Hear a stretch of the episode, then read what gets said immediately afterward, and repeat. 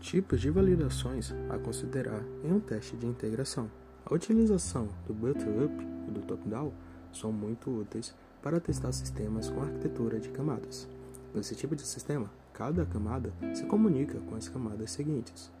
Hoje, temos inúmeras arquiteturas com protocolos de comunicação, arquitetura orientada a serviços e entre outras.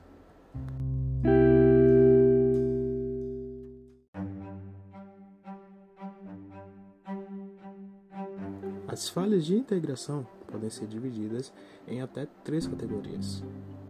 Falhas na integração ocorre quando a funcionalidade implementada por uma unidade é diferente do que é esperado, considerando-se que a unidade A chama ou usa a unidade B. Esse tipo de falha ocorre quando B implementada incorretamente uma funcionalidade que A requer.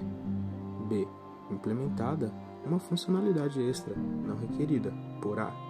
A falha ocorre, nesse caso, quando o valor de algum parâmetro passado de A para B faz com que essas funcionalidades seja executada, produzindo resultados não esperados por A. B. Não implementa uma funcionalidade que A requer. B. Não implementada. Falhas devido às chamadas incorretas. Ocorre quando a unidade é chamada indevidamente. As razões para que isso aconteça pode ser: a unidade é chamada quando não deveria, chamada extra. A unidade é chamada em local que não deveria conter tal chamada, chamada incorreta. A unidade não é chamada quando deveria, chamada ausente. Falha de interface. Ocorre quando o padrão de interação protocolo entre as duas unidades é violado. Essas falhas resultam de ordem incorreta de parâmetros, tipos incorretos dos parâmetros, valores incorretos de parâmetros e entre outros.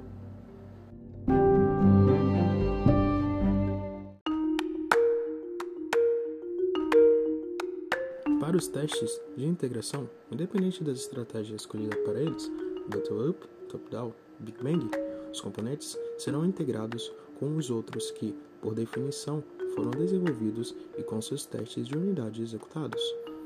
Nos testes de integração, a escolha da estratégia terá um fator de muita relevância, principalmente considerando as características dos sistemas e do cronograma. Para os testes com várias interfaces ou interações, uma estratégia deve ser planejada para que o desenvolvedor construa drivers estáveis que possam ser reaproveitados ao máximo e afetando o mínimo tempo do projeto.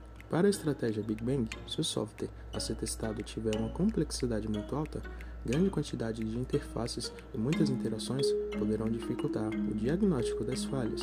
As estratégias bottom-up e top-down são muito úteis para testar sistemas com arquitetura em camadas.